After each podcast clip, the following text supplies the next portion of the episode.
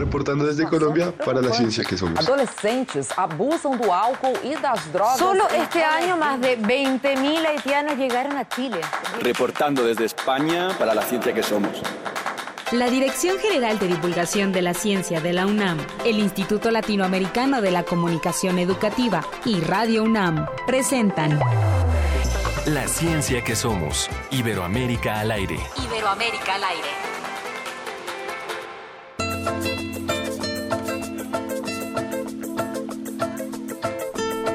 Me llaman el desaparecido, cuando llega ya se ha ido, volando vengo, volando voy, deprisa, deprisa, rumbo perdido, cuando me buscan nunca estoy, cuando me encuentran yo no soy el que está enfrente porque ya me fui más allá, me dicen el desaparecido, fantasma que nunca está, me dicen el desagradecido, pero esa no es la verdad, yo llevo en el cuerpo... Muy buenos días, muy buenos días, muchísimas gracias por sintonizarnos y por hacer con nosotros la ciencia que somos. Habíamos dejado fuera a Manu Chao, no Sí. podíamos dejar fuera a Manu Chao en este espacio. Sofía, ¿cómo estás? Muy bien, Ángel Figueroa, muy buenos días a todos. Buenos, gracias por estar con nosotros en otra edición de La Ciencia que Somos. Es verdad, dejamos a Manu Chao. ¿Por qué? Después de varios meses estamos eh, presentando hoy a Manu Chao, que yo no sabía que se llamaba José Manuel Arturo Tomás Chao Ortega. Yo tampoco. O sea, y nada más para los cuates, Manu Chao, este cantautor franco-español que canta en francés, en español, en inglés, en gallego y en portugués. Y que yo creo que nos viene muy bien escucharlo eh, ahora que estamos con estos temas de las fronteras y las no fronteras. ¿no? Creo Sí. que es alguien que ha pugnado mucho por hablar de una sola cultura, de una sola sociedad, de, de un ser humano global. ¿no? Claro, es que, bueno, viendo su repertorio cultural, si hablas cinco idiomas, te das cuenta que las fronteras son inexistentes, que el gallego y el portugués son lenguas hermanas, pero al mismo tiempo el francés y el, con el francés y el español. Y entonces, ¿qué es eso que hemos inventado los humanos que son las fronteras? Exactamente, hoy estaremos escuchando a Manu Chao aquí en La Ciencia que Somos. perdido, perdido en el siglo. Perdido en el siglo, siglo XX. Cuando llegaré. También Manu Chao tiene más o menos un discurso político y entonces, aprovechando esta coyuntura política que está sucediendo en Latinoamérica, especialmente en México que viviremos la próxima semana, vamos a estar manejando el hashtag de hoy que es mi voto es. Queremos que nos comenten, que nos opinen, vamos a estar en Facebook, en La Ciencia que Somos, en Twitter arroba Ciencia que Somos y en los teléfonos en cabina que son 56 22 73 24. Y como también algo que es muy importante, finalmente la, las elecciones, eh, la decisión de por quién votamos, eh, pasa por muchos factores. Pasa por el cerebro, en algunos casos, por la razón, pasa por el corazón, pasa por otras motivaciones, vísceras, los el- intereses inmediatos, las, eh, la compra. Y hoy vamos a hablar no de los candidatos, que quede claro, porque este es un programa de ciencia. Vamos a hablar de las emociones y de las decisiones para elegir a esos candidatos y lo que nos dice la ciencia al respecto. Así es.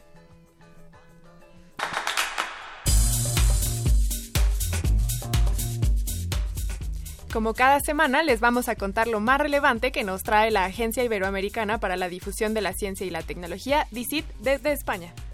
También hablaremos de EMI, el robot de la UNAM que resuelve dudas sobre las elecciones. Como dijo Ángel, vamos a seguir con el tema de las elecciones, así que sobre la mesa vamos a hablar de cómo votamos por obligación, sentimiento o razón. Y hoy conoceremos más sobre Rusia, pero no de fútbol, sino de sus aportes científicos. Reporte desde España. Agencia Iberoamericana para la Difusión de la Ciencia. Visit.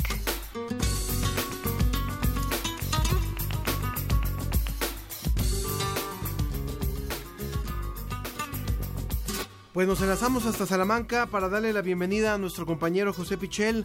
José, ¿cómo estás? Buenos días, buenas tardes para ti. Hola Ángel, buenas tardes y buenos días para vosotros. Nos da mucho gusto saludarte. ¿Cómo van tus angustias futboleras con España, eh? Bueno, pues eh, la verdad es que el otro día tuvimos un partido difícil, al final lo sacamos adelante y bueno, tenemos una victoria, un empate, esperemos que, que al final consigamos esa clasificación y bueno, México tampoco ha empezado mal. No, no, no. Vamos a ver cómo nos va, cómo nos va mañana, justamente que, que volvemos a jugar. Pero bueno, me doy esta licencia de poderte preguntar porque sé que en España, al igual que en México, hay mucha gente que se apasiona con el fútbol y bueno, pues ahorita es uno de los temas, uno de los temas recurrentes. Pero bueno, vayamos a, a los temas de ciencia que nos has preparado para esta semana, José. Bueno, pues en Bici hemos publicado esta semana eh, una, una noticia creo que importante eh, para la medicina que nos llega desde Argentina y es que han desarrollado una nueva técnica que permite el diagnóstico de la diabetes. Eh, para diagnosticar eh, la diabetes, eh, bueno, pues se utilizaba sobre todo un análisis de sangre convencional en el que había que medir específicamente cuáles son los niveles de hemoglobina glicosilada.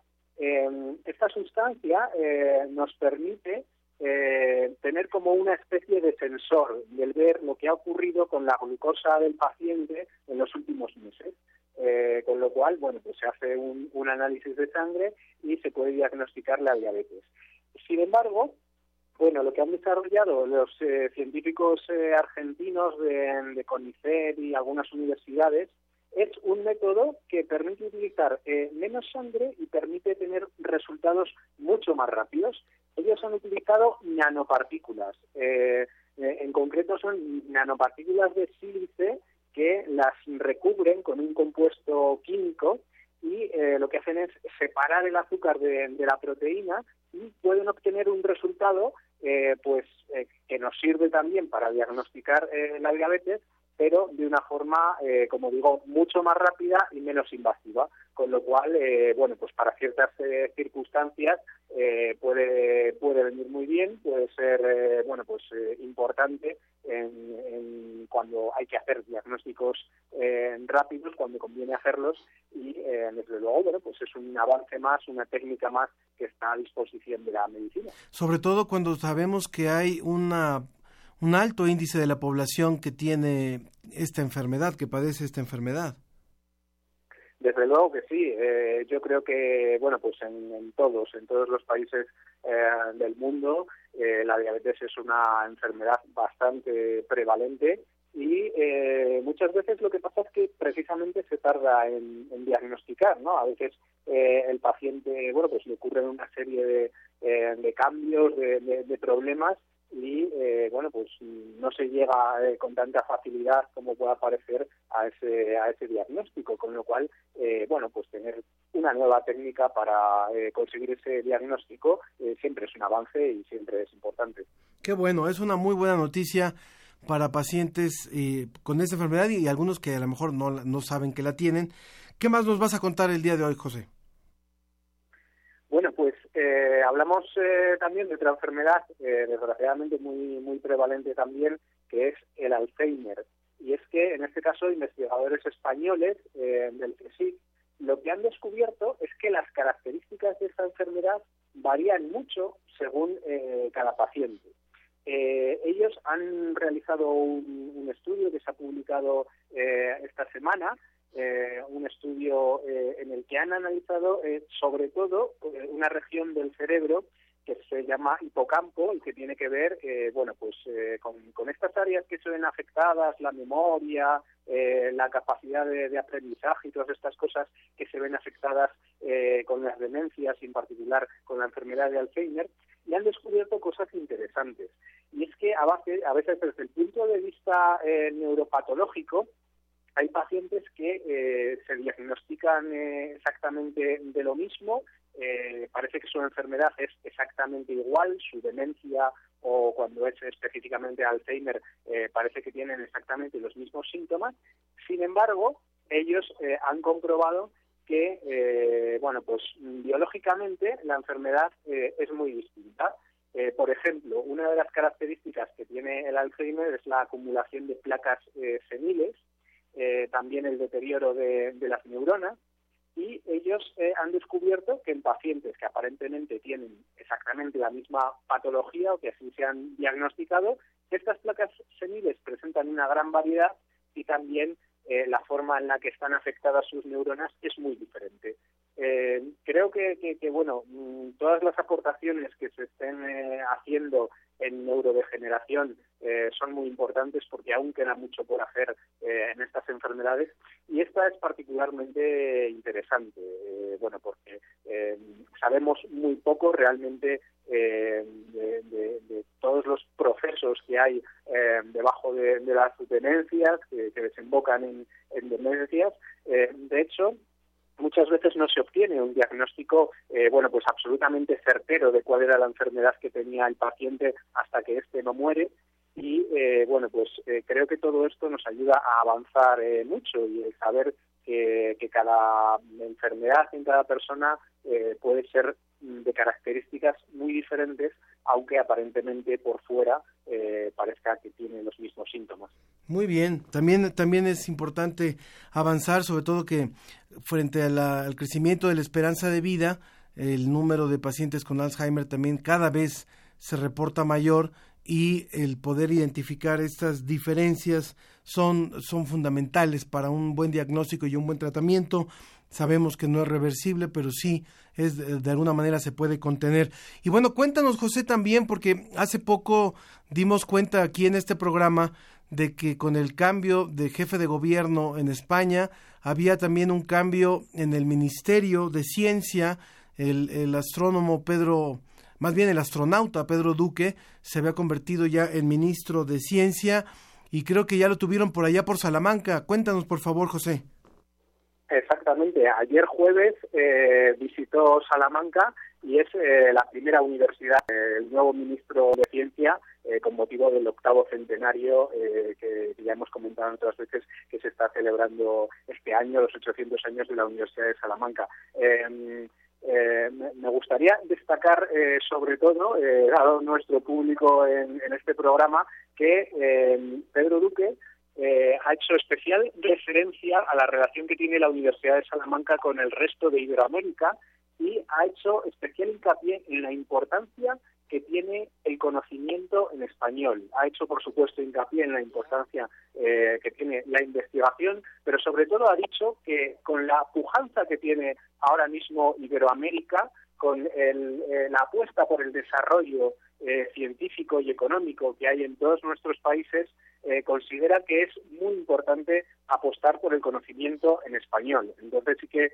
es algo que, yo quería eh, destacar que supierais que eh, bueno pues nuestro ministro de, ciencia está muy preocupado por las relaciones científicas que tiene toda Iberoamérica en este momento y por aprovechar esa importancia que puede tener la investigación en el conjunto de, todos nuestros países y también eh, bueno, la creación de conocimiento específicamente en, español. Aparte de eso, pues también, eh, bueno, para nosotros es muy importante el hecho de que eh, su aspiración como ministro es llegar a duplicar la inversión que en estos momentos se está realizando en más de en investigación científica. Dice que es un compromiso de España ante la Unión Europea que va a apostar eh, muy fuerte porque haya un consenso en España eh, que nos encamine en esa dirección. No es poca cosa lo que dices, eh, José. Realmente conocemos que la ciencia predominantemente se escribe en inglés, se publica en inglés, eso le da validez ante los grandes medios que autorizados, las, las revistas arbitradas, pero el que haya una, un impulso a nivel iberoamericano de que haya ciencia que se publique y que se investigue en español no es poca cosa y también por supuesto que se divulgue también en español.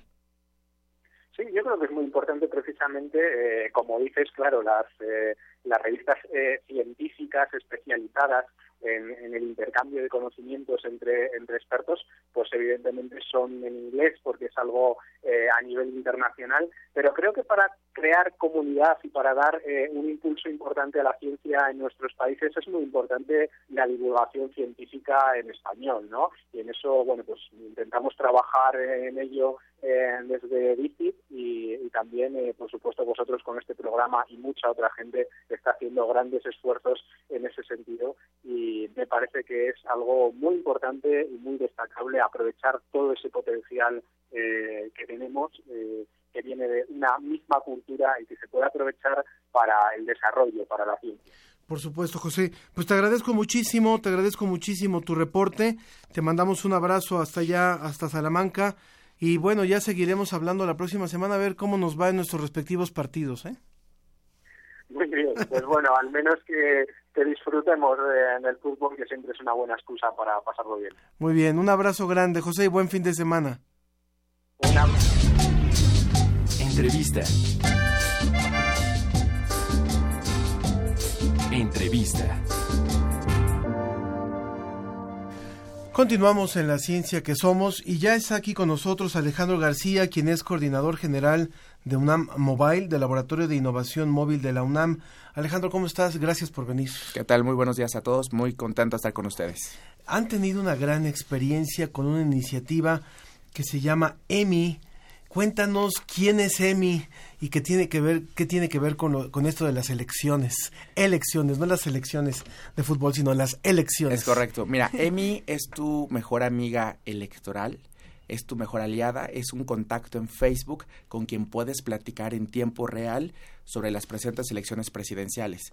Tú le puedes preguntar a Emi y hablar con ella tal como hablarías con tus mejores amigos. Y le puedes preguntar cosas tan simples como, Emi, ¿cuántos días faltan para la elección? Digamos, hace un cómputo sencillo hasta cosas más específicas como en dónde estudió Andrés Manuel López Obrador, en dónde nació Ricardo Anaya, eh, qué experiencia tiene José Antonio Meade, eh, digamos, todo tipo de preguntas. Parecido a Siri, entonces. Es muy parecido a Siri. Quienes, hoy, quienes ocupan Apple conocen que Siri es un asistente inteligente. ¿Por qué la llaman inteligente? Porque tiene un componente de inteligencia artificial que le permite entender y procesar una pregunta y dar la mejor respuesta. Solo la única diferencia es que Siri, tú platicas con ella con voz y Emi platicas con ella a través de chat, con texto. Ahora, dime una cosa, Alejandro. Al ser inteligencia artificial, no nada más responde preguntas, sino supongo que te sigue la conversación. Es decir, si tú dices, ay, no estoy de acuerdo con esta postura, Emi te puede dar retroalimentación. Es correcto. Eh, hemos buscado y empujado a que Emi eh, tenga una conversación real contigo uh -huh. y que puedas tener una interacción constante. Por supuesto que Emi está en un proceso de desarrollo constante, está mejorando, pero el día de hoy, bueno, ha tenido una satisfacción del 85%. La gente que ha calificado en Facebook a Emi, pues lo ha calificado entre muy bien y excelente. ¿Cuántas personas están utilizando Emi? Mira, tenemos alrededor de una base de casi de 100 mil personas y han eh, generado más de 1.5 millones de eventos o interacciones. Es decir, eh, es un grupo de personas que alrededor de todo el país, principalmente, debo decir que hay un poquito, un, un porcentaje pequeño en Estados Unidos, eh, están platicando y tienen conversaciones con Emi, pues de manera constante. Eh, a ver, si lo queremos buscar en, en Facebook, eh, ¿cómo lo buscamos? Entren a Facebook y en el buscador escriban mi elección, mi espacio elección, Ajá. y ahí van a encontrar el iconito de Emi, ahí la van a ver muy contenta, muy sonriente. Eh, ah, ok, es, es, como una chica. Ajá. Es como una chica, eh, póngale enviar mensaje, tal como enviarían un chat, Ajá. y listo, Emi se va a presentar. Si es la primera vez que hablan con Emi, Emi se va a presentar con ustedes y pues lista para contestarles. ¿Se imaginaban esta respuesta? 1.5 millones de interacciones. En 11 semanas. Definitivamente no. De hecho, debo decir algo. Nosotros eh, diseñamos la inteligencia artificial para otra cosa una cosa que nos parece muy importante, que es eh, crear un asistente virtual para que los pequeños empresarios de México que están vendiendo por Internet tuvieran a un asistente que les ayude a vender por Internet, que tome los pedidos, que responda preguntas y respuestas de los productos y busque cerrar una venta. O sea, una cosa fenomenal. Sin embargo, eh, hace 11 semanas eh, decidí enseñarle o entrenarle con mi equipo, por supuesto, sobre las elecciones. Y después de una semana el equipo me dice, oye Alex, pues ya aprendió varias cosas, registró ya varios textos de sitios web y pues ya contesta varias preguntas. Lo lancé a mis amigos, lo empezamos a difundir y de ahí se empezó a hacer viral. No teníamos contemplado que fuera a ver esta respuesta, no fue una idea súper pensada de a ver qué hacemos para las elecciones, no, simplemente lo entrenamos y, esta es la respuesta. Acabo de, de acceder a Emi, le mandé un saludo, me contesta, hola, me dice, fui programada para responder todas tus dudas sobre las elecciones de México. Me presento, soy Emi, me da gusto conocerte Ángel. Ponme a prueba, pregúntame algo sobre algún candidato, intentaré responderte. Fui programada para responderte todas tus dudas sobre las elecciones en México. Mira, qué bien. ¿Qué le preguntamos? Exacto. Eh, mi duda es, las elecciones son el próximo en semana y cachitito, el primero de julio. Emi, después de eso, no, no termina de trabajar. Es decir, ustedes crearon una arquitectura para que fuera una asistente basada en inteligencia artificial y que pueda responder cualquier tarea a la que ustedes le pidan. En este caso fueron las elecciones, pero después de las elecciones, ¿qué va a hacer EMI? Pues queremos eh, seguir fortaleciendo esta versión de EMI en la que ayudará a los microempresarios. Pero fíjate, si nos regresamos a la parte electoral, eh, EMI te va a estar el día de la elección avisando cómo va el PREP. O sea, tú le puedes decir, EMI, ¿cómo va el PREP? ¿Cómo van eh, los resultados en tiempo real? Y te va dando este tipo de información. Inclusive, días después de la elección, cuando haya información oficial, EMI la estará proyectando. Es decir, Todavía no sabemos qué va a pasar particularmente con EMI en su versión electoral. Veamos hasta dónde lo lleva la gente, pero estamos creando varias inteligencias artificiales para que, como tú lo dices, Sofía, en varias áreas, pues ayuden a, más personas. ¿Cuáles son las preguntas más recurrentes que, se hacen a, este chatbot? Mira, ha venido evolucionando. Eh, la gente que más ocupa a EMI o que más conversa son chicos entre 18 y 22 años los que están a punto de ejercer su voto por, primera, vez. Y las preguntas más recurrentes justamente era, ¿cuál es la experiencia de José Antonio Mit? ¿En dónde nació Ricardo Anaya? ¿Qué estudió Andrés Manuel López Obrador? Es decir, información básica porque nosotros que ya estamos, digamos, muy, muy acostumbrados a, escuchar a sus candidatos por muchos años, bueno, ya lo sabemos. Pero estas personas dicen, a ver, pues, ¿quiénes son estos, estos señores? Entonces, hacen muchas preguntas sobre esto.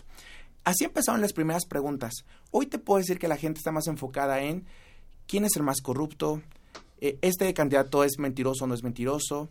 Eh, inclusive de manera reciente con respecto al, tema de Margarita Zavala preguntaban mucho qué pasó con Margarita, quiénes van a ser los, eh, los que van a dirigir el, tercer debate. Digamos, ha estado evolucionando las preguntas ya cosas ya más del momento. pero al inicio era muy de a ver cosas básicas, quiénes son, a qué se dedican, qué estudiaron, qué proponen. Digamos, se fue en esa evolución. ¿Y ustedes van a utilizar la información que captan de los usuarios para algún fin? Es decir, ¿van a publicar algún artículo? Bueno. ¿Nos van a dejar como el, el bueno, como el estatus de qué sucedió con las preguntas? Es una buena pregunta porque, de hecho, Emi, eh, si tú le preguntas cómo van las encuestas, Emi te da dos tipos de encuestas. Te da las encuestas que obtiene de Internet de diferentes medios de, de comunicación, pero también te dice lo que ha, lo que la gente le ha dicho. O sea, Emi de cierta forma, si tú te pones a platicar con ella, en algún momento te pregunta, oye, ¿y tú quién crees que va a ganar? ¿O quién crees que debería de ganar? Entonces, de esta información la recolecta y Emi la presenta. Si tú le preguntas literalmente, oye, ¿cómo van las encuestas? ¿O quién va a ganar? O no sé, de diferentes maneras, Emi te muestra ya la información que está obteniendo. Pero eh, un ejercicio que queremos hacer para cerrar este, este bueno, desarrollo es poner pública las conversaciones que hubo, un poco el conocimiento, los datos y bueno, que la gente lo pueda utilizar de la manera que, que, mejor le convenga. Le traté de preguntar a Emi eh, qué candidato había hecho propuestas sobre ciencia y la verdad es que no, no me contestó. Probablemente ah. no, no, haya candidatos. No, sí, ha, ha habido, sí ha habido candidatos presidenciales que han hablado de ciencia y de tecnología. De hecho, fue parte del tema del mm, último debate, pero me dijo, ¿qué, te, ¿qué tal? ¿Qué te parece si me lo preguntas otro día? Entonces creo que ahí tendrán que hacer un ajuste. Fíjate que eso es bien interesante. Le dije, lo quiero saber hoy. Fíjate que eso es interesante. Emi está en constante aprendizaje y conocimiento. En 11 semanas, digo, puede sonar mucho tiempo, pero realmente es muy poco tiempo para un entrenamiento. Aún así, tenemos registradas 430 preguntas que que responde bien porque hemos visto que la gente tiene una, una, respuesta, digamos, óptima o positiva y bueno, sigue avanzando. Sin duda, el entrenamiento a esta computadora es lo que hace que vaya mejorando y se vaya haciendo. Pero fíjate, ¿qué va a suceder ahorita? Con esa pregunta que tú hiciste y si otras, preguntas, otras personas preguntan lo mismo, él me dirá, oye, me están preguntando mucho esto y no sé qué contestar. Lo que le hemos dicho como orden número uno es, vea los sitios oficiales y busca esa información. Si la obtiene, Emi regresa, la aprende y dice, ¿puedo aprender esto? ¿Está correcta la respuesta? Nosotros le decimos sí o no. Y si no logra la respuesta o la logra mal, digamos, no la entendió bien y no obtuvo la respuesta correcta, un experto le entrena directamente para decirle, eso es lo que deberías de saber. Es que esto me hace preguntarte qué tan sesgada puede ser la información que obtengan los usuarios al hacer las preguntas. Toda inteligencia artificial que esté asistida por un ser humano está sesgada, porque al final del día eh, pues cada persona tiene una forma de, búsqueda de, información. Sin embargo, y, le hemos hecho asistida, porque queremos que Emi aprenda lo que, lo que es correcto. Hay mucha gente que le ha estado preguntando otro tipo de cosas y Emi podría aprender otras cosas. Por ejemplo, eh, le, le preguntan mucho sobre el Mundial de Fútbol. ¿Quién va a ganar y no sé qué? Entonces, Emi lo que hace de manera automática es ir a Internet, buscar la información y tratar de tener algún dato básico. Pero le hemos dicho, no, esto no lo aprendas porque no es el caso, porque si no va a aprender de cualquier cosa y se sale del tema. Entonces, de cierta forma tiene que ser asistida. Sin embargo, lo que le hemos dicho a Emi es únicamente información de estos sitios web, que son los oficiales del INE, de los candidatos. De ahí puedes obtener información y de ningún lado más. Con eso buscamos que sea neutral, que sea objetivo y que trate de ser digamos, lo menos eh, sesgado posible. Entonces, eh, hablar un poquito de cómo se diseñó sí, exacto, y cómo, a dónde fueron para que pudieran capacitarlos a ustedes sobre esta Mira, aplicación. Esa es, eh, la historia es, así. En la Facultad de Ingeniería de CEU hay un laboratorio, laboratorio que se llama UNAM Mobile que ha cumplido siete años y que ha estado desarrollando propuestas tecnológicas pues muy interesantes de hace tiempo, algunas con algún impacto internacional, algunas digamos más local, pero ha sido muy insistente en crear tecnología. Hace dos años y medio, Google México eh, buscó en un hackathon, en uno de estos concursos grandes, a los mejores desarrolladores de México con un reto en particular. El grupo Mobile ganó ese hackathon, nos dieron un cheque bastante importante y el cheque lo reinvertí 100% para irnos a Silicon Valley, rentar una casa por 40 días y ahí diseñar lo que hoy es EMI. ¿Por qué fuimos a hacer esto? Mira, eh, yo lo que buscaba era, íbamos a un desarrollo muy importante. Entonces me busqué a los mejores de la Facultad de Ingeniería y los quise llevar a un espacio en los que no se pudieran distraer. En México nos distraemos por todo. Entonces dije, me los voy a llevar a un lado en el que no se puedan regresar a su casa al tercer día o tengan que ir con su familia al cumpleaños del abuelito. Y nos fuimos para allá 40 días justamente para diseñar esto que estamos haciendo ahí. Fueron lingüistas eh, de la UNAM, fueron ingenieros en, inteligencia artificial y con esto pues nos fuimos a desarrollar este, este tema. Pues enhorabuena por esta iniciativa, creo que es algo que se puede utilizar para muchas otras muchas otras temáticas y creo que es una gran una gran herramienta y una gran respuesta también que han tenido. Es correcto y seguiremos avanzando como esto. Debo decirles que a raíz de esto creamos un grupo que se llama Artificial Nerds y que este va a estar creando robots inteligentes para ayudar a más mexicanos a hacer diferentes tareas. Pues nosotros ya nos apuntamos para poder hacer algo juntos, ¿no? Me parece muy bien. Estamos creando unos locutores de radio inteligentes. luego, les, luego les contamos, luego les contamos. No vengas a amenazarnos, sí, Alejandro. No, no, no. Créeme que se necesitan porque ya, ya hay lo que hay. Alejandro García, coordinador general de UNAM Mobile, del Laboratorio de Innovación Móvil de la UNAM. Muchas gracias y muchas felicidades por haber creado esta plataforma tecnológica. Gracias por la invitación. Bueno, y para las personas que escucharon en primer movimiento esta convocatoria para asistir a un concierto de un ensamble musical, esto es el sábado 23 de junio a las 18 horas en la Biblioteca Lerdo de Tejada, República del Salvador, en el, número 49, en el Centro Histórico, entrada libre. ¿Y cuál es nuestro hashtag de hoy? El hashtag que estamos manejando el día de hoy tiene que ver con las votaciones. Recuerden hashtag mi voto es. Estamos en Facebook La Ciencia que Somos, Twitter arroba Ciencia que Somos, teléfonos en cabina 56 22 73 24. 56 22 73 24. Lo invitamos a que nos diga si no que nos diga por quién va a votar, sino por qué va a votar por la por esa persona o por esas personas que usted ya decidió, si es que ya lo decidió, qué es lo que mueve su voto. De esto vamos a hablar en cuanto regresemos de la pausa, última semana que tenemos pausa de línea, hasta donde creo, ¿verdad? Porque se acaban las campañas, afortunadamente. Entonces, última vez que hacemos esta pausa de, de unos minutitos y regresamos a la ciencia que somos. Me gusta la moto, me gustas tú, me gusta correr, me gustas tú, me gusta la lluvia, me gustas tú. Me gusta volver, me gustas tú. Me gusta marihuana, me gustas tú. Me gusta colombiana, me gustas tú. Me gusta la montaña, me gustas tú. Me gusta la noche.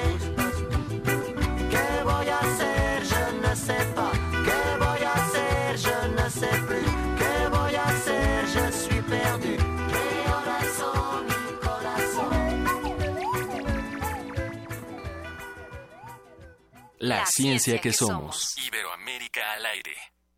2018. 100 años del nacimiento de Pita Amor.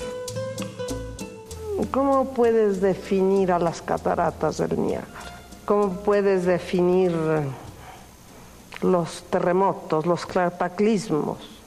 ¿Cómo puedes definir las hemorragias de sangre? ¿Cómo puedes definir los vorágines, las vorágines? los inmunes. ¿Cómo puedes definir al firmamento? Pitamor no se puede definir. Pitamor es infinita.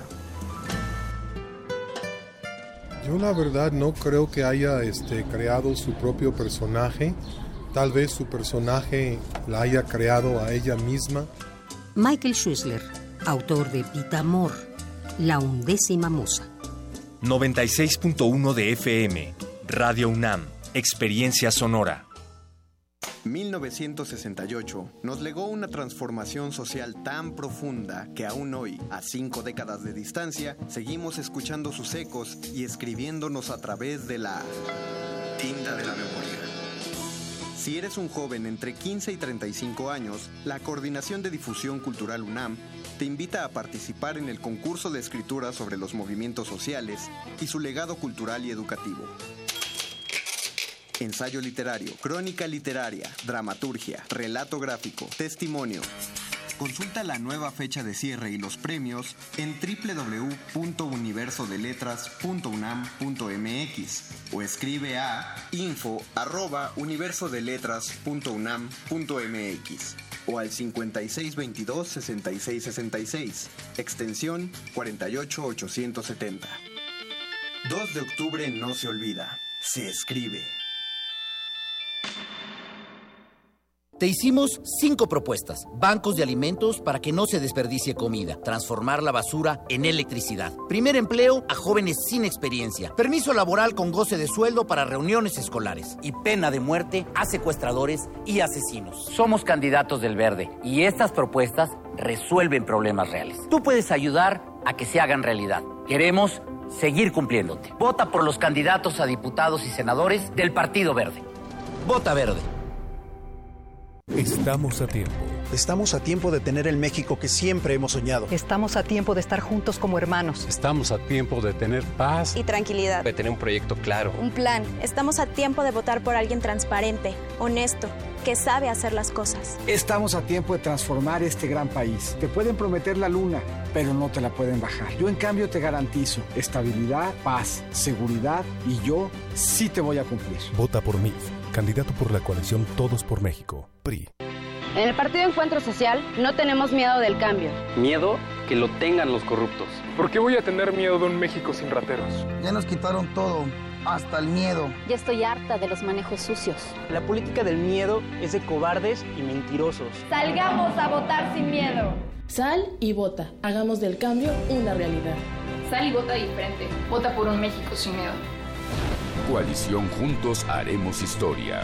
Vota Partido Encuentro Social. Tienes las ideas, tienes el talento, tienes la disposición, pero te faltan los medios. ¿Has tocado las puertas suficientes? ¿Has buscado las puertas suficientes? Siempre habrá alguien dispuesto a premiar tu iniciativa y trabajo duro. ¿Buscas una beca? ¿Un premio nacional o internacional? ¿Un financiamiento? Solo necesitas la orientación correcta. Bécame mucho. Toga y birrete para economías en decadencia. Jueves, 20:45 horas por el 96.1 de FM. Radio UNAM.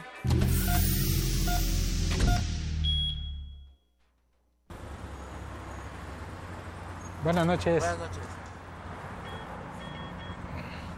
De los 20 pesos que cuesta hoy el litro de gasolina, 7 son casi puros impuestos. Y los de Morena quieren dejarlo así, pero los del PAN quieren bajar esos impuestos. Ya sabes, ¿quieres gasolina más barata? Vota por el PAN. El cambio inteligente. PAN, el cambio inteligente. Nueva Alianza presenta una historia de la vida real. Betty, ¿qué tienes? Ya lo pensé bien y al que quiero es a Pepe. Es sensible, honesto, me escucha. Entonces, ¿qué te preocupa? Las personas que me lo presentaron no me laten. Pues díselo. ¿Cómo? Siempre hay una manera. Tienes razón, Ma. Sí hay una manera. Pepe, te digo que sí, con Nueva Alianza.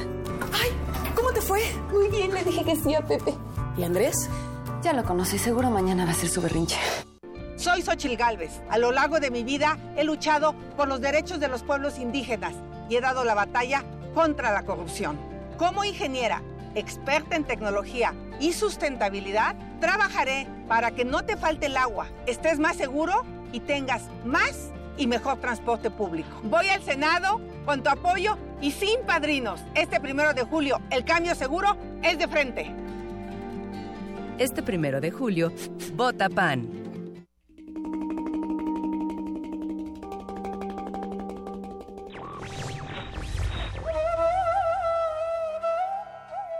¿Cuál es el primer deber del hombre? La respuesta es muy breve. Ser él mismo. Henri Johann Ibsen.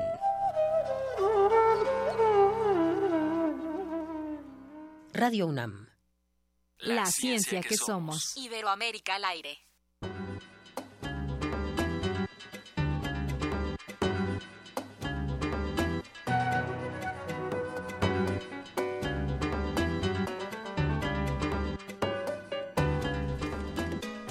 Estamos de regreso en La Ciencia que Somos. Les recordamos el hashtag del día de hoy, hashtag mi voto es.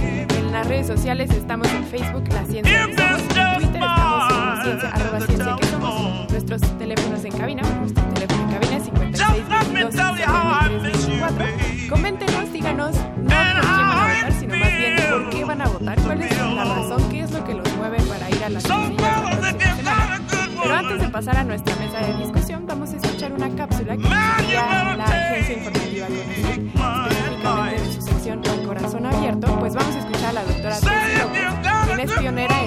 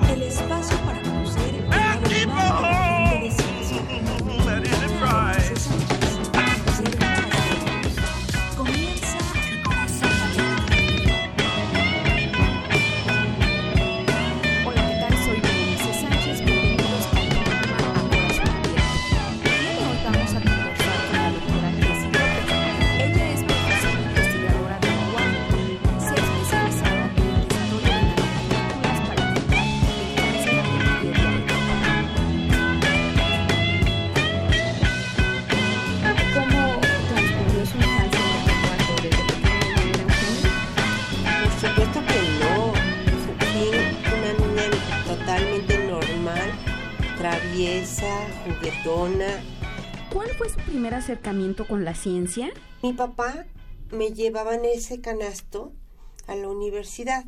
Mi papá era científico y fundador del Centro de Investigaciones en Química Inorgánica en Guanajuato.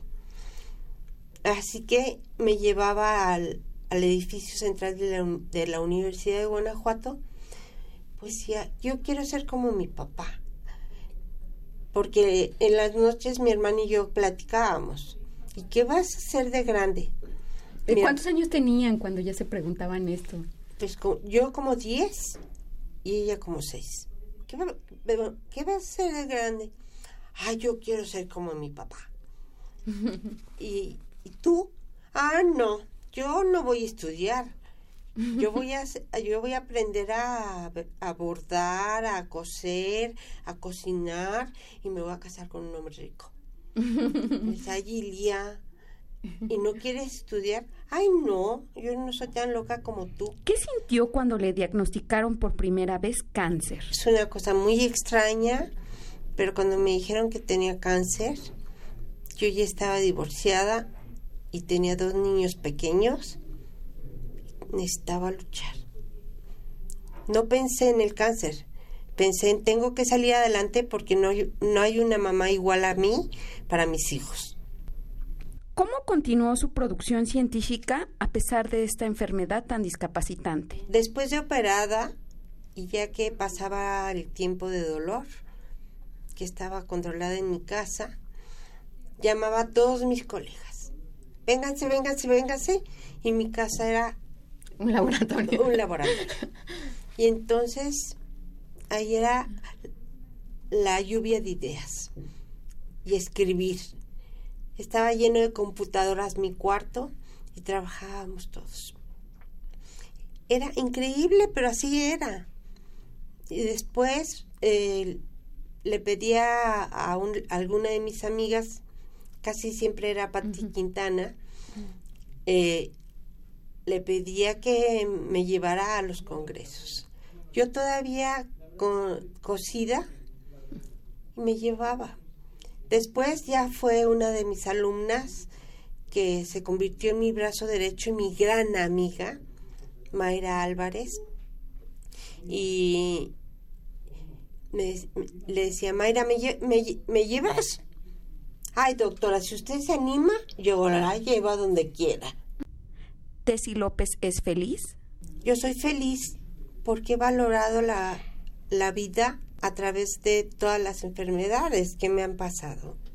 No es que no haya sentido dolor, no es que no haya tenido días terribles. Sí los he tenido, pero los he superado y he buscado la felicidad. ¿Qué legado le quiere dejar a su país? Pues mm, todo lo que estoy haciendo en nanomedicina es, no, es nuevo, no tendríamos que pagar el know-how de otros países y que es muy caro. Y quiero formar la más gente posible para que mis hijos sigan adelante, mis hijos de sangre y mis hijos científicos sigan adelante eh, con la nanomedicina, que es la nueva medicina del siglo XXI. ¿Quieres conocer más de este científico mexicano? Escucha la entrevista completa en radioconciencia.mx. Si tienes alguna duda o comentario, escríbeme a berenice.conacitprensa.mx. Esta es una cápsula de Radio Conciencia, una emisora de la agencia informativa Conacit para la ciencia que somos Iberoamérica al aire. Producción, Rafa Martínez. Guión y voz, Berenice Sánchez.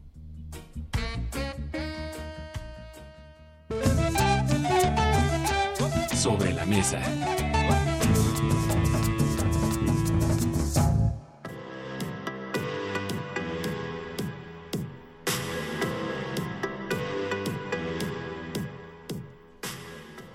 Carta abierta para ser leída el primero de julio después de las 11 de la noche o antes si les gana la curiosidad. Al candidato presidencial electo, a los candidatos electos a distintos cargos en todo el país y al pueblo de México. Señor candidato electo a la presidencia del país. Después de imaginarlo y de anhelar lo que sería convertirse en presidente de México, hoy la mayoría de los votantes decidieron que usted será el próximo jefe del Ejecutivo. No es poca cosa el enorme compromiso que tiene enfrente y no es menor el reto que enfrentará durante los próximos seis años. A estas alturas, ya no tiene importancia saber qué partido o coalición lo postuló, en dónde militó y cuál es su historia de vida. Lo más trascendente ahora es que esté muy consciente de que vivirá una de las mayores responsabilidades que podría enfrentar en su existencia, que el país que gobernará no está para juegos ni para experimentos, y que la crisis social, humana y económica que vive México no tiene comparación y está en un punto límite.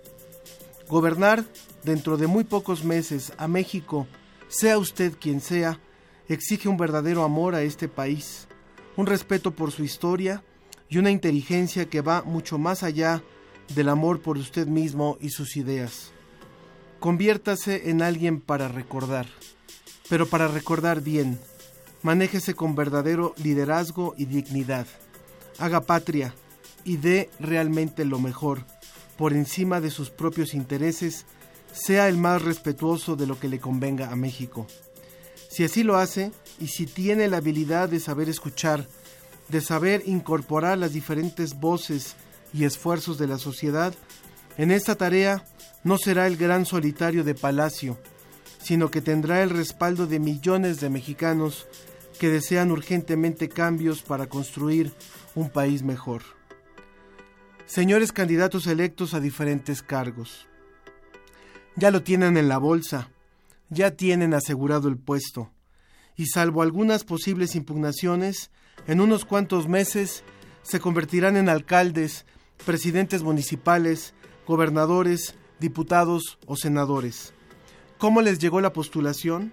¿Era realmente la mejor opción o la persona más preparada? Seguramente sus opositores dirán que no, pero a estas alturas eso ya no es lo más importante. Ahora lo más importante es asimilar la gran responsabilidad que les fue asignada en cada uno de esos votos.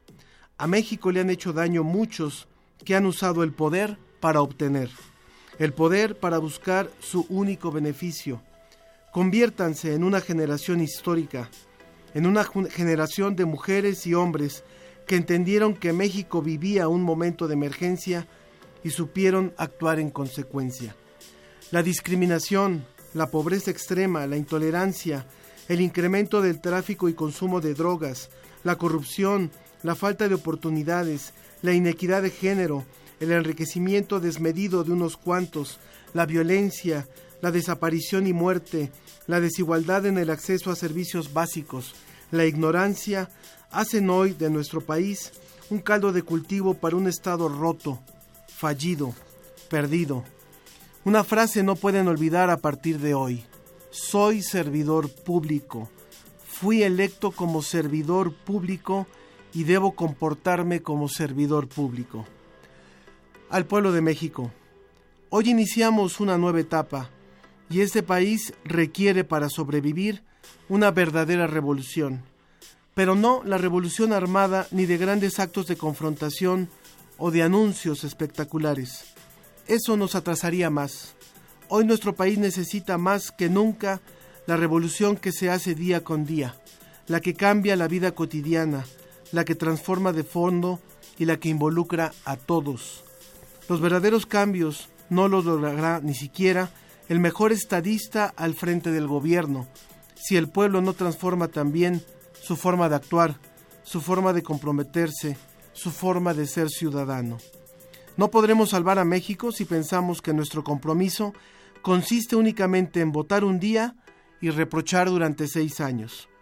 No podremos salvar a México si mantenemos una conducta transport, tramposa en nuestra vida cotidiana y si transmitimos esa forma anárquica y desordenada de hacer las cosas o manejarlas a nuestra conveniencia. No podremos salvar a México si sigue pesando más nuestro individualismo que nuestro sentido de comunidad. Posiblemente no ganaron los candidatos de nuestra preferencia, pero eso no debe de alimentar el encono. En una sociedad adelantada, posiblemente nos bastaría con votar, pagar impuestos y seguir las leyes. En el caso de México no. El ciudadano requiere dar más, acompañar los procesos y permanecer vigilante del actuar de los gobernantes. Tendremos que inventarnos formas de participación permanente y tendremos que trabajar mucho más en el día a día en el barrio, en la escuela, en el sitio de trabajo, en el entorno familiar y comunitario. En un momento como el actual, vale pensar que realmente todos estamos en deuda con México. ¿Y tú qué vas a hacer?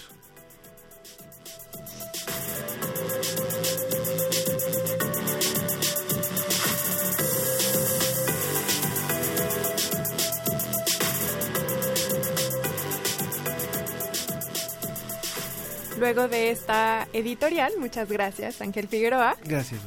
Damos inicio a la mesa de discusión. Tenemos a nuestros participantes. Estamos con nosotros el doctor Eduardo Calixto, quien es neurofisiólogo de la UNAM. Muchas gracias, doctor, por estar aquí. Un gusto. Muchas gracias por la invitación. Gracias. También está con nosotros el doctor Omar García Ponce de León, quien es sociólogo también, pero por la Universidad Autónoma Metropolitana en Xochimilco. Muchas gracias, doctor.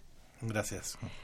Y también en la línea tenemos a la doctora, perdón, a la periodista Janet Valdivieso. Ella es, como les dije, periodista ecuatoriana con estudios en ciencias políticas, migración y comunicación digital interactiva. También ella estuvo en Pisco, Perú, en el terremoto del 2017, en la Franja de Gaza, después de la guerra en Israel 2014, la visita de Barack Obama a Cuba y la muerte de Fidel Castro y actualmente está en Colombia, Bogotá. Hola Janet, ¿cómo estás? Hola, ¿qué tal, Sofía? Mucho gusto. Mucho gusto, gracias por estar aquí con nosotros. Bueno, gracias pues a ustedes por invitarme. Muchas gracias a los tres por aceptar esta invitación. Lo que hemos querido ha sido eh, hacer esta mesa justo en una semana prácticamente previa a, a, una, a un proceso electoral muy importante para México eh, y también que se repite en otros países como ha sido recientemente, por ejemplo, en Colombia, en donde está justamente ahorita Janet, para entender un poquito más desde las ciencias, desde la neurología, desde la sociología eh, eh, y desde las ciencias políticas, ¿por qué elegimos lo que elegimos? ¿No? ¿Quién arranca? Eduardo, por favor. Tenemos cierta, digamos, convicción de compartir muchas cosas en el cerebro humano. Lo que más rápido se contagia son los factores de emotividad y en consecuencia esto no escapa de nosotros. Cuando hablamos del cerebro, ¿quién decide? Es realmente una estructura neuronal que acepta a las personas que más características semejantes a uno tienen, que las convicciones que está diciendo son las que más se acercan a ellos, pero también hay un factor fundamental que no hay que dejar de lado. En la medida que la emoción nos va atrapando cada vez más, vamos siendo menos reflexivos y en este contexto existe un riesgo muy grande que en la gran mayoría de las ocasiones la emoción puede llegar a anular los aspectos lógicos y congruentes y entonces este proceso se puede empañar de acuerdo a la emoción que está prevaleciendo en ese momento. Hay un riesgo muy grande. En la medida que esto se va acercando y la emoción va creciendo, en 48-72 horas la intención puede cambiar definitivamente por el estado emotivo. Así puede haber un cambio. Totalmente. Y, y, más en, en aquellos que tienen las condiciones todavía de no haber tomado una decisión específica.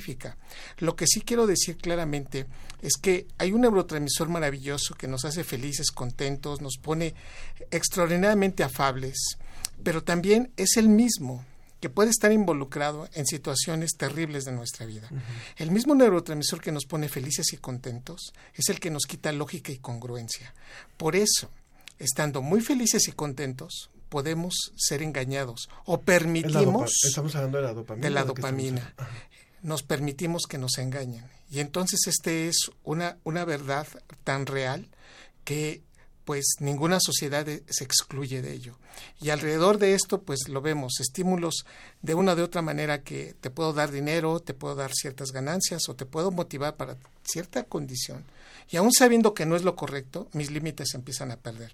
Esto es lo que por desfortuna el cerebro humano tiene, independientemente de, del factor social, del factor psicológico que está involucrado en este, en este aspecto el hecho de estarnos ya solos en un sitio donde vamos a emitir el voto es ahí en donde el momento más crítico se puede componer y se puede contaminar con lo emotivo. Doctor Ponce de León, desde la sociología, ¿por qué votamos como votamos? Bueno, eh, las ciencias sociales lo que, lo que estudia las ciencias sociales lo que estudia es nuestras formas de socialización. Por lo tanto, nuestras, nuestras decisiones siempre están basadas en la forma en la que nosotros nos relacionamos. No es lo mismo que uno vaya solito a votar a que vayas con la familia. o que vayas con la comunidad, o que te bajen de, de, un camión y te digan que te van a dar una torta después. Es decir, esas formas de socialización tienen una, una, una fuerza brutal en cada uno de nosotros. Y aún así, aunque estemos solos, en dentro de nuestra cabeza se están moviendo cosas sociales que tienen que ver de nuestra interacción, por ejemplo, con una frase que ya ha dicho, por ejemplo, papá de tú nunca, yo jamás me voy a ver votando por este partido pues eso ya este, puede convertirse en una herencia social que seguramente conectado con la parte neuronal podríamos llegar a unas conclusiones muy interesantes porque entonces esas memorias sociales y que en buena medida hasta donde yo tengo entendido hay una influencia muy fuerte en que nuestras conexiones, incluso neuronales, están basadas en nuestras formas, en nuestras relaciones humanas. Es decir, la forma en que nosotros recordamos a nuestra mamá o a nuestra papá o a nuestros amigos o nuestros primos o los fallecidos, ¿no? Es decir, todo eso está permanentemente como un proceso de socialización en nuestra mente. Entonces, estas cosas presionan de una manera muy importante. Y no es lo mismo, por ejemplo, votar en una ciudad donde se vería muy raro que una persona acompañe a otra para poner su voto, a un lugar en una comunidad donde es que tengo que ir con mi papá porque este se le dificulta, por ejemplo, saber cómo distinguir entre una casilla y otra, ¿no? Por ejemplo, simplemente. hay veces que incluso este tú te pones en el papel y alguien dice la pregunta, si yo quiero votar por tal partido, pero si se asociaron, tengo que poner la marca en todos ellos. Entonces le dicen al a algún primo, sobrino, hijo, le dicen, oye, este, acompáñame porque me estoy haciendo bolas con esto y hasta se pueden salir de la casilla y pedir ese apoyo. Esas formas de socialización pueden determinar un cambio en el voto. Y también uno puede decir, que eso fue lo que pasó en Estados Unidos, que se veía mal votar por Trump. Entonces la- las estadísticas, las encuestas determinaban que pues no iba a votar, no iba a ganar Trump, pero las personas dentro de sí mismas sí que estaban de acuerdo con lo que Trump estaba diciendo.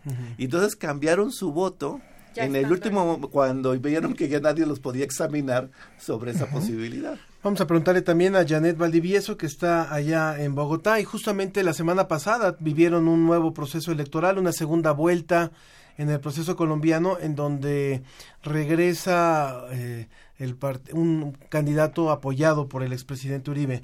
¿Cuál es este, este ambiente social que tú has observado desde la ciencia política también, eh, Janet, y cómo se comportan los electores en el caso de otros países como es Ecuador o como es Colombia, por ejemplo? Ustedes partían por la pregunta ¿por qué votamos como votamos? Exacto. Pero antes de eso habría que preguntarse, ¿la gente va a votar? Por ejemplo, en este país, en Colombia, el voto no es obligatorio, como tengo entendido que es en México. No, el, O no, en en México no, pero en Argentina sí, y por en ejemplo. Perú también es obligatorio. Ajá, en algunos países es obligatorio, en otros no. Acá en Colombia el voto no es obligatorio, es voluntario.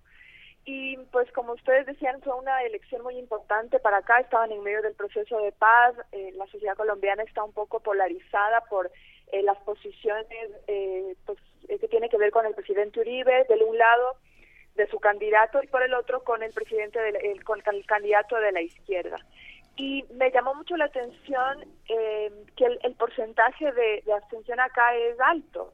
Entonces, ¿por qué la gente no sale a votar? Por ejemplo, en la segunda vuelta acá, el 47% de las personas que estaban habilitadas para votar no votaron. Entonces, eso también eh, hace pensar en qué pasa con la gente y su relación con la política. La política está solucionando sus problemas, los políticos, eh, ¿por qué llegan al poder? Para eh, llenarse los bolsillos, para por intereses personales, por servir al pueblo. En Latinoamérica en general hay una cierta desilusión también con la clase política y eso también debería llevarnos a pensar qué le moviliza a la gente para ir a votar, con qué esperanza, con qué idea, eh, con los sentimientos con los que hablaba eh, tanto el- los dos doctores que están allá en el estudio. Entonces es importante también que los políticos vuelvan a conectarse con la ciudadanía y que la ciudadanía piense que el voto es un derecho, pero también una responsabilidad. ¿A quién le estoy dando mi voto? ¿Y qué pasa si no voto? Entonces creo que también tiene que ver con la cultura política de los países donde eh, la política lastimosamente está un poco desprestigiada en unos países más que en otros Claro. Y eso también hace que mucha gente no salga a votar siquiera. Les recuerdo, aprovechando el espacio, la- los- el teléfono en cabina, 56 22 73 24, 56 22 73 24. En las redes sociales, escríbanos con el hashtag Mi Voto Es, a Facebook, La Ciencia que Somos, en Twitter estamos en arroba Ciencia que Somos, y también Radio Delfín nos compartió, le mandamos saludos a Radio Delfín. Eh, retomando lo que decía Janet, le quiero preguntar al doctor Eduardo Calixto. Usted ahorita hablaba que con la... eh, los neurotransmisores que nos dan felicidad nos Sí. acercamos a votar. Pero ¿qué pasa, como con Lucio Martínez, que se contacta con nosotros y que de alguna manera yo comparto su visión? ¿Qué pasa cuando estamos enojados? Él dice, voy enojado a las urnas, voy triste al ver diario asesinatos de candidatos, ver los atropellos a migrantes, voy enojado por las casas blancas. Y aquí yo me uniría y diría por toda la corrupción, por todo el despilfarro de dinero, el gasto público que se va a cosas que no se tienen que ir. Y él dice, pero al mismo tiempo con esperanza. ¿Qué pasa con este enojo y con también con este descontex- con- descontento del que habla Janet? Bueno, la, la parte es que en, en este contexto El mismo neurotransmisor que nos pone felices está relacionado con los procesos también de enojo y de tristeza.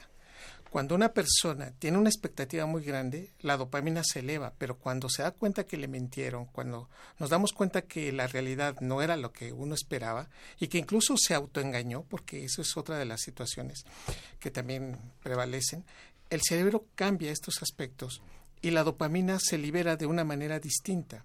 Y entonces el cerebro ahora está enojado. En este contexto, las emociones amplifican señales. Cuando estamos felices no vemos errores, sesgamos. Cuando estamos enamorados, por ejemplo. Por ejemplo, cuando estamos enojados, incrementamos o potenciamos los errores. Y todavía más, tenemos la necesidad de justicia o solicitamos que se pague por lo que nosotros consideramos como el error y en esas condiciones lo el cerebro lo considera de manera inmediata. Cada, el, el- el cerebro es una y tiene una herramienta muy importante. Entre más se prolongue el fenómeno de entrega o de respuesta de lo, uno- de lo que uno está esperando, no le es importante para él. Por eso, precisamente, una parte del desinterés es la latencia tan grande que después de obtener el resultado dice, pues yo ya voté y, y aunque pasó mi candidato, yo no vi ningún resultado.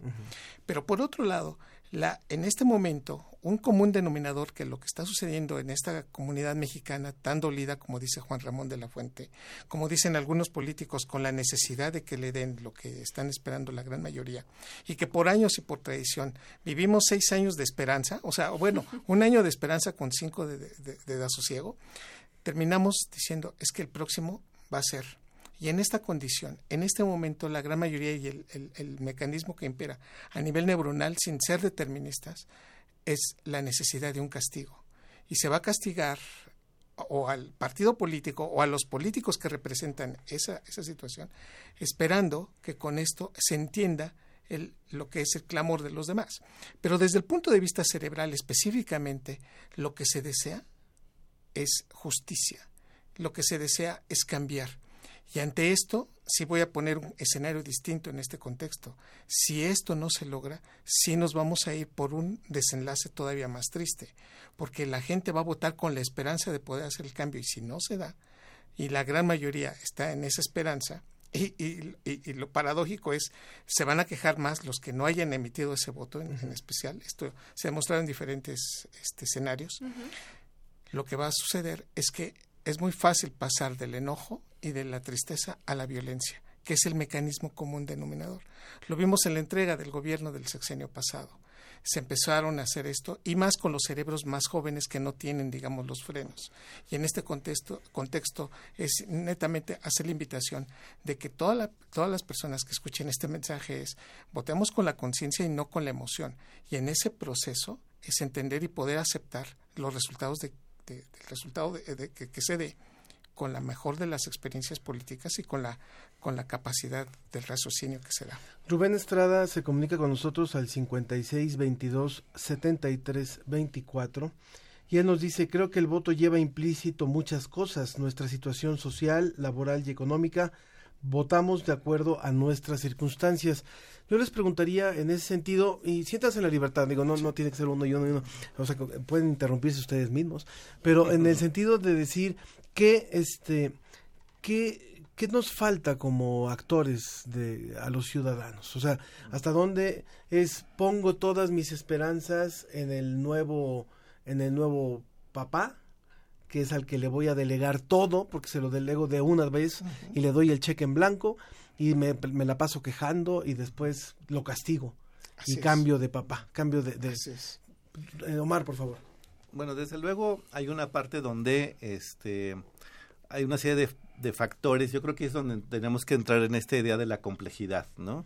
Si, si, si se están moviendo desde aspectos biológicos hasta aspectos sociales y psicológicos, pues ahora necesitaríamos ver y también qué tanto sabemos sobre el cerebro y qué tanto sabemos de lo social, ¿no? Porque algo que le afecta mucho a los científicos sociales es que la gente vote por algo que no esperaban que iba a votar y entonces pues ahí que sirvió toda la teoría racional que explicaba que por ahí se iba a ir el voto, ¿no? Entonces también pone en un predicamento a los ci- científicos sociales, ¿no? El que pues hiciera una serie de predicciones y que jugar a las predicciones en un país como el nuestro, pues te la estás jugando, ¿no? Realmente creo que, eh, de hecho, estas elecciones lo que van a demostrar es que ahora que los candidatos estuvieron diciendo que están mal las encuestas y que no definen lo que realmente son, bueno, pues entonces vamos a, una, una de las conclusiones a las que podríamos llegar es o son las encuestas puras mentiras, ¿no? Y entonces muchos van a quedar desempleados, ¿no? O este o las encuestas sí ayudan como un parámetro de entendimiento. Lo que sí es que nuestras sociedades, con la forma en la que se están moviendo las economías mundiales, lo que está demostrando es que lo que antes esperaba que era mantener un sistema, estos sistemas ahora están bastante cuestionados.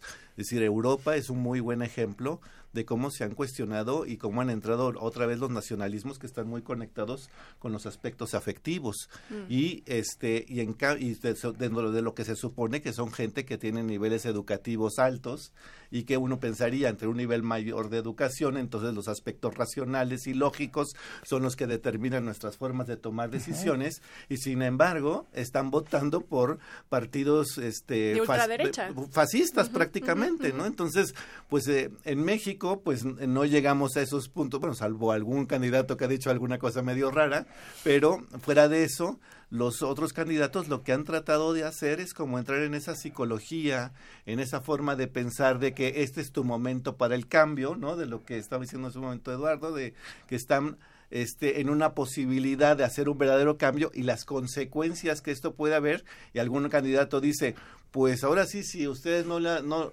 hacen, hacen algo mal, pues yo no voy a meter mis manos, ¿no? Esas formas de manejar, es una, son formas de manejar y inducir formas de comportamiento, es como cómo me meto en la persona en su miedo, cómo me meto en la persona en su alegría, cómo me meto en la persona en, la esperanza. Exacto, y entonces esos juegos son ya una combinación entre lo social, lo psicológico, lo psiquiátrico y lo neurológico. Este, ya, ya son cosas bastante impresionantes. Y aprovechando lo que estás diciendo tú, doctor Omar, le quisiera yo preguntar a Janet, tú has estado en diferentes contextos de cambios. Y por ejemplo, uno muy emblemático es las FARC, cuando ya se iba a hacer el desarme y que le preguntaron a los colombianos qué querían y al final creo que a todo el mundo nos sorprendieron con el resultado que era contrario a lo que decían las encuestas. Tú, Janet, ¿qué has visto? Que sí las tendencias son cercanas a lo que se ven en las encuestas o que a veces hay sorpresas? Tú que has visto varios contextos internacionales. Pues eh, justamente aquí en Colombia el tema de las encuestas en la segunda vuelta pues funcionaron muy bien. Creo que hubo también unas ciertas correcciones en los modelos, en las proyecciones, en las formas de hacer las preguntas y hubo como una corrección ahí y acertaron casi todas. En, pues eh, el candidato ganó también con dos millones de votos y creo que estaba más claro el panorama. Lo que sorprendió como ustedes y, también acá internamente fue el tema del plebiscito, porque obviamente era un cambio gigantesco sacar de, de a, las, a las FARC del, del panorama armado y transformarlo a participación política.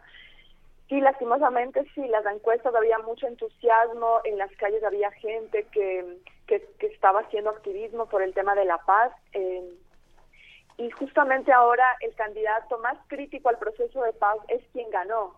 Y en el plebiscito fue ese mismo sector el que estuvo liderando, liderando también el, voto por el no en ese momento.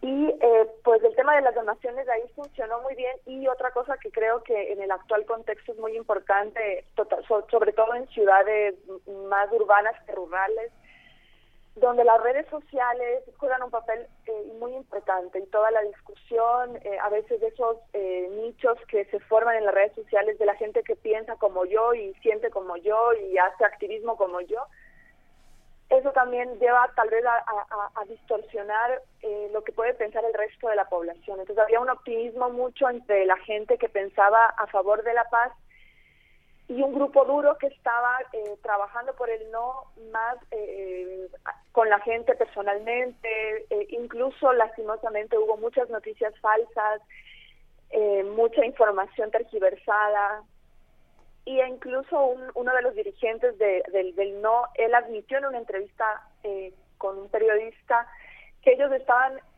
promoviendo que la gente vote, acá le dicen emberracada, o sea, con ira que vaya y vote por el no porque no es posible, que entonces posicionaban ciertos mensajes que exacerbaron también la participación y mucha gente salió a votar y los otros se confiaron pensando que la paz estaba ahí más o menos que ganada. Y finalmente se sorprendió al país y al mundo el resultado que si bien no fue una, eh, una gran diferencia entre el, el no y el sí, el plebiscito ganó el no y eh, luego al presidente Santos le tocó eh, entrar a jugar también con el tema de, de, cómo dar legitimidad a un proceso que en las urnas terminó perdiendo. Entonces también eh, ahí influyó mucho cómo fue el manejo de la campaña, de las encuestas y de las redes sociales, que creo que es un punto que también eh, hoy funciona mucho en, en las elecciones de los países. A mí me gustaría mucho preguntarle a nuestros tres invitados. Recuerden, recuerden 56 22 73 24. En un momento más leemos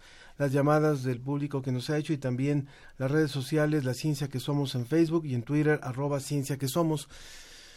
Eh, sobre el tema que, que, decíamos hace un ratito, que es eh, cada quien ya eh, posiblemente tiene a su candidato o a sus candidatos en la mente, irá a votar como lo dice Gloria Calzada que nos llamó, dice voy a votar porque creo en el cambio, he escuchado a todos los candidatos y lo hago con toda convicción.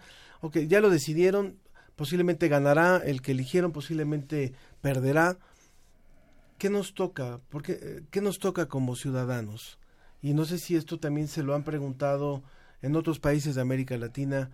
¿Qué, qué le está faltando a la democracia que no tiene que ver con los partidos políticos, que no tiene que ver con la clase gobernante, sino que tiene que ver con los con los ciudadanos. Pues es un momento muy es un momento muy interesante porque para nosotros eh, en la investigación social las rupturas aunque la padezcan muchos, para nosotros es una información exquisita. ¿no? Es decir, la ciencia siempre busca ese punto donde algo se rompe y lo mismo creo que pasará en las cuestiones cerebrales, ¿no? Es decir, algo se rompe y, y aprendes un montón del cerebro, ¿no? Entonces, en, el, en este caso para nosotros es bien interesante el momento que estamos viviendo en términos científicos, no me vayan a malinterpretar, ¿no? Es un momento muy, muy interesante porque se pone en juego eh, la idea de la democracia, se pone en juego la idea de la participación, se pone en juego las clases sociales, se pone en juego una serie de aspectos porque cuando hablamos, por ejemplo, nada más por poner un ejemplo pequeñito, ¿no? Cuando hablamos de violencia, la violencia es una consecuencia no es lo que está no, no, es que no es como algo que está formando parte de y es una consecuencia de algo de algo que se está rompiendo mm. en buena medida tenemos ya varios años hablando sobre cómo se han ido debilitando las instituciones en este caso las instituciones públicas no y esta idea de de, de, ver a un país basado en cuestiones empresariales no es necesariamente el único factor que va a hacer que se desarrolle ese país. Claro, porque no este toma en cuenta el contexto. Si este país, claro, si se te viene abajo la educación, bueno, pues la educación no es un invento precisamente de control, es un, es un invento de, de, de, de establecer formas de vida cotidiana. Y si eso no está bien armado, pues ya desde ahí, pues decir, ver niños a la una de la tarde caminando en las calles, eso ya es un problema. Es decir, esto no, esto no, no, no, no lo ves en, en, otros países. Y como dices, también el sistema está perdiendo, por ejemplo, el monopolio de la violencia. O sea, el Estado ya no tiene control de la, de, de, la justicia, del, de las armas, de la violencia, que es un término que... ¿sí? y, aquí este punto es que, ¿qué le hace falta? Y con esta última observación que hace Sofía, es que no hay un mecanismo por el cual las autoridades o el que, o el que gobierna estén en una retroalimentación constante con la gente. Pasa, pasamos por obviados hasta los próximos seis años o cuando se nos pide otra vez el voto. Y es por eso que la gran mayoría de nosotros decimos, ah, ahora sí me van a escuchar. Entonces, el, el único día que va a tener el 01800 comunicación entre comunidades y pueblo, no sé, entre quien gobierna y quienes pueden ser escuchados, es esta oportunidad. Y entonces es cuando se aprovecha, pero desafortunadamente si nosotros tuviéramos varios canales, otros mecanismos y con mayor ser? frecuencia. ¿Cuáles podrían ser? Estos? Bueno, mira, si yo te lo digo abiertamente, es ¿qué es lo que más nos afecta y nos duele en esta población? La seguridad. Entonces, abrir claramente una comunicación con la comunidad y saber cuáles son las comunidades vulnerables y las poblaciones que más han sufrido por la violencia, por la falta de seguridad y decirles, aquí están los resultados. Si yo digo, no estoy dando ideas de nada, simplemente lo veo como un neuro, como un neurofisiólogo simple. Si yo veo una red neuronal que se está sobreactivando porque otra no está haciendo su función, y, y esto está produciendo que se comunique erróneamente con otra red, este proceso es o doy un mecanismo por el cual la frecuencia cambie o doy un medicamento por el cual altere su metabolismo. En términos generales, si esto lo multiplico a nivel social, el asunto es cómo sé que esto le está doliendo y está molestando y, y es un detonante para hacer y lo acerque a lo patológico, lo voy a tratar de eliminar. Entonces es jerarquizar. Tenemos muchos problemas y no los podemos resolver. Yo creo que estamos cansados que nos digan que quien vaya a llegar no tiene una varita mágica. Creo que nadie se la ha solicitado. ¿eh? hasta, hasta este punto, nadie en el pueblo, nadie en la población ha solicitado. La varita mágica la necesitamos.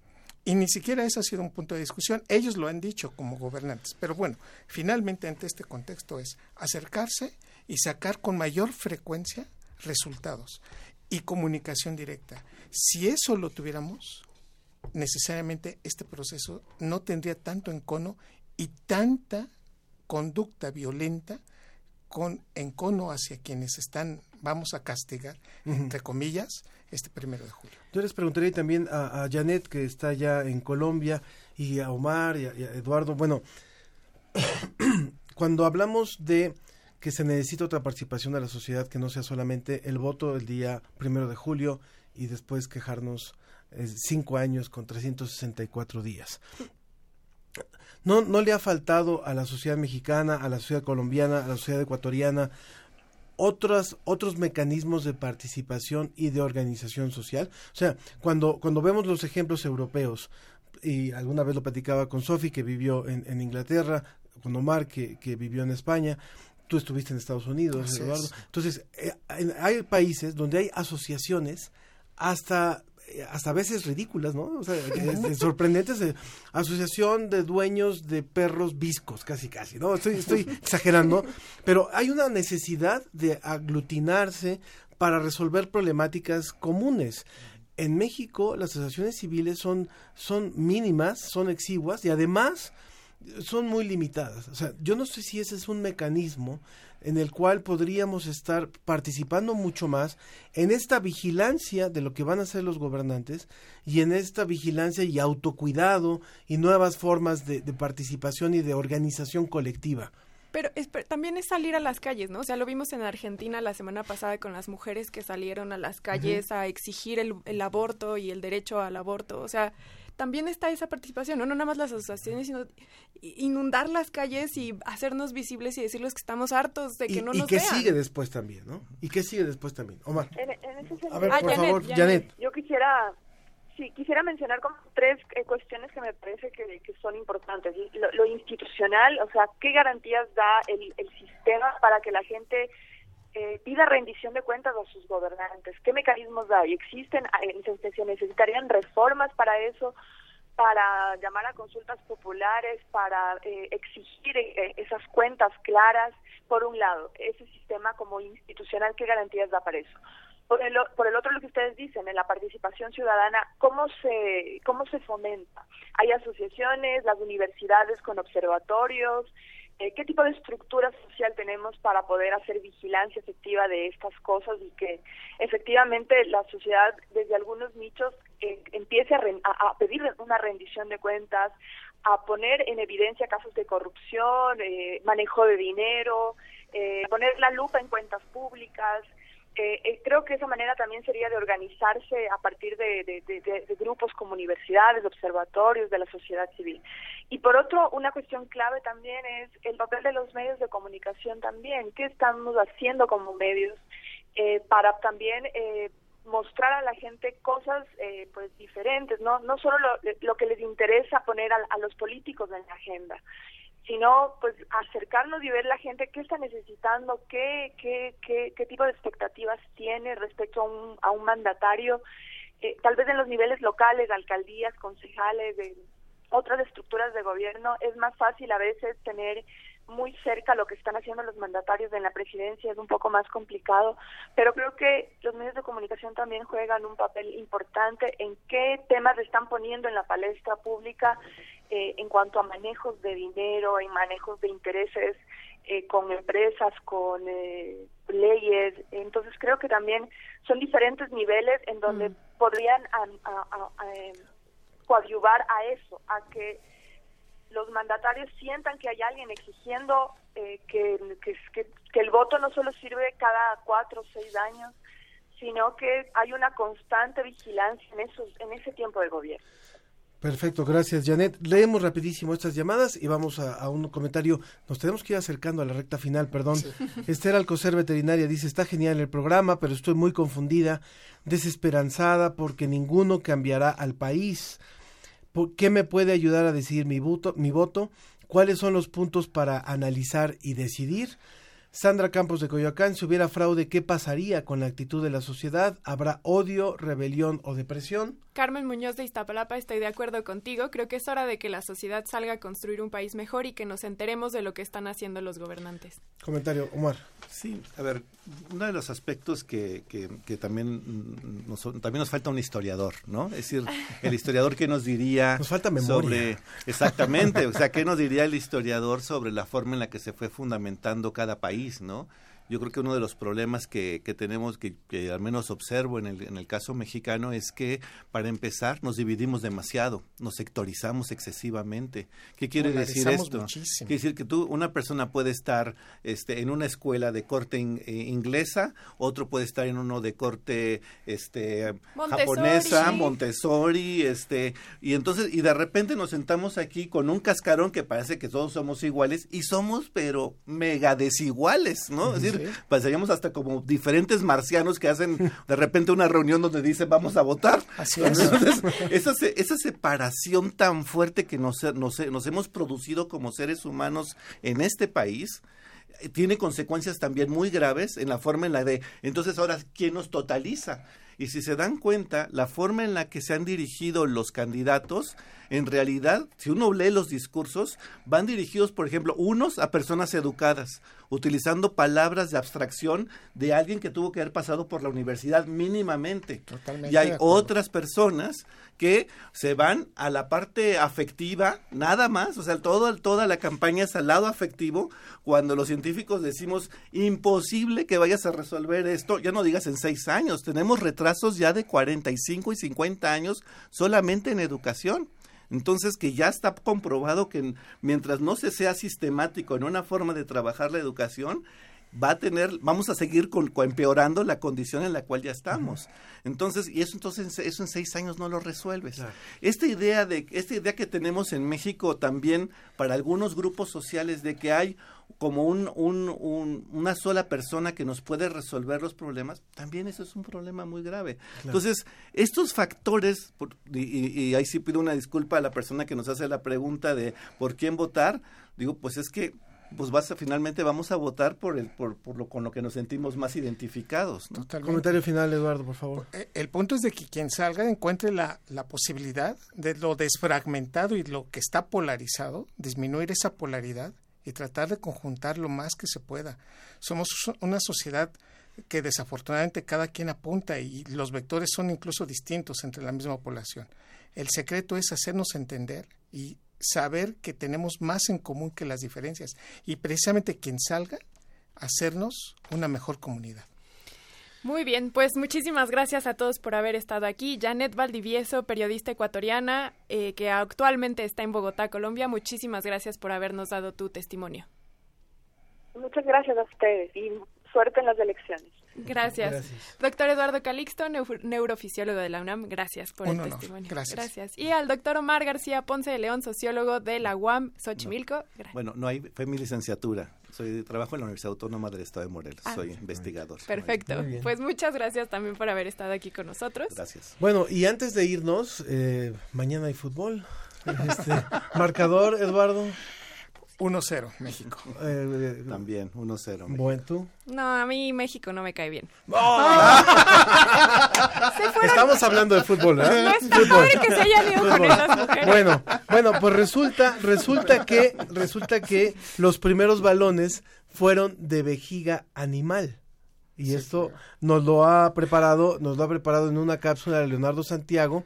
Y vamos a escuchar rápidamente este, este material que nos ha preparado sobre los balones que fueron de vejiga animal. Y regresamos para el final de la ciencia que somos. El fútbol tiene su ciencia. ¿Y cuál es la ciencia del fútbol? ¿El balón siempre ha sido del mismo material? Desde el inicio de los mundiales se ha buscado tener balones más ligeros y que puedan viajar en una sola dirección sin que el material interfiera con eso. En Uruguay 1930 se usó un balón de cuero relleno de vejiga. Uh, sí, sí, escuchaste bien, de vejiga de animal. Desde luego, era muy pesado y el tema del cuero era terrible porque absorbía el agua y a la hora de patearlo parecía que golpeabas una roca. Ahora el balón es de capas de PVC o poliuretano y puede pesar entre 410 y 450 gramos. En Francia 1938, la válvula para ingresar aire hizo que la vejiga quedara atrás y con ello también se fueron los hilos que cerraban el balón para tenerlo inflado. La ley de la física que interviene en el vuelo del balón es la aerodinámica y eso determina el diseño. Como habrás notado, los balones tienen como secciones, llamadas paneles, que han adoptado diferentes formas geométricas y también han sido de diferentes números. Por ejemplo, al inicio del siglo XX eran de 18, pero luego fueron de 12, 32, 14, 6 paneles hexagonales o pentagonales. En el Mundial Brasil 2014, científicos japoneses estaban orgullosos de haber diseñado Brazuca, o sea, como bazooka. Digamos que un deseo de lo que se quería fuera un tiro a gol, un bazucazo. Para lograrlo, experimentaron con un robot que pateaba el balón a través de un túnel de viento. Así pudieron observar que en el vuelo del balón influían tres cosas, el número, la forma y orientación de los paneles. Dependiendo de la orientación del panel, podía variar la resistencia aérea, y si había menos paneles, la fricción sería menor. Así que las canchas brasileiras se llenaron de brazucas. Vaya que el fútbol tiene su ciencia. Se dice que el brazuca está construido con base en el teorema de Pogorelov, del que en otro momento nos ocuparemos. Mientras, a disfrutar del balón en suelo ruso. Estrenamos estas colaboraciones de nuestro compañero Leonardo Santiago. Y bueno, pues nos dejaste a todos fríos con eso de que. muchachos.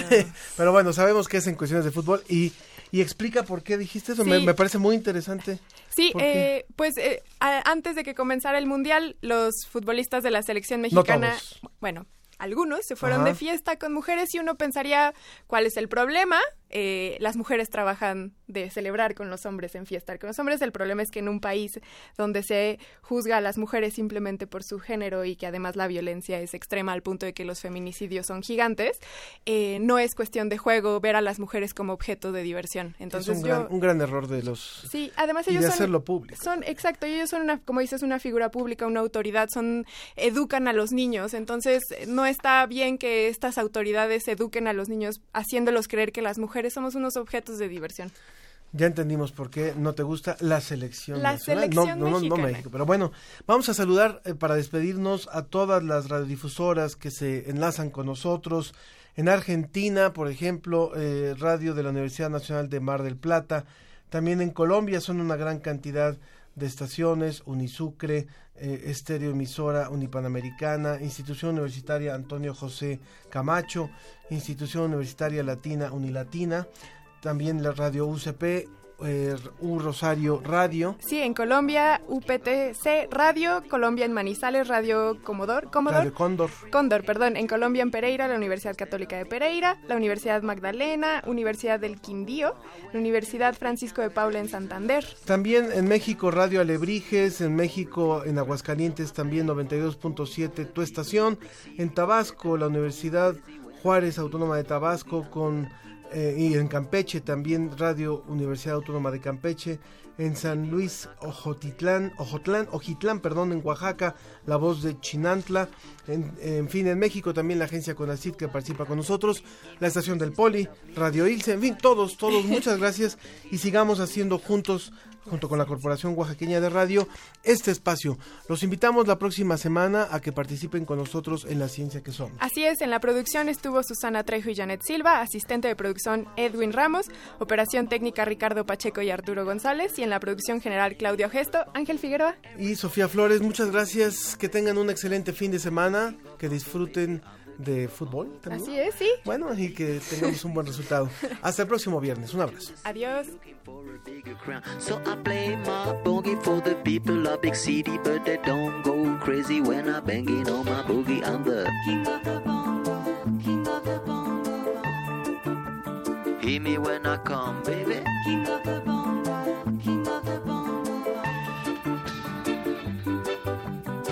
Nobody like to be in my place instead of me, cause nobody go crazy when I'm banging on my boogie. I'm a king without a crown, hanging loose in a big town. But I'm a king of bongo, baby. I'm the king of bongo bong. King of the bong, king of the bong. Hear me when. Agradecemos tu compañía. Nos escuchamos la próxima semana en punto de las diez y media de la mañana. La ciencia que somos. Iberoamérica al aire. Una producción de la Dirección General de Divulgación de la Ciencia de la UNAM, el Instituto Latinoamericano de la Comunicación Educativa y Radio UNAM.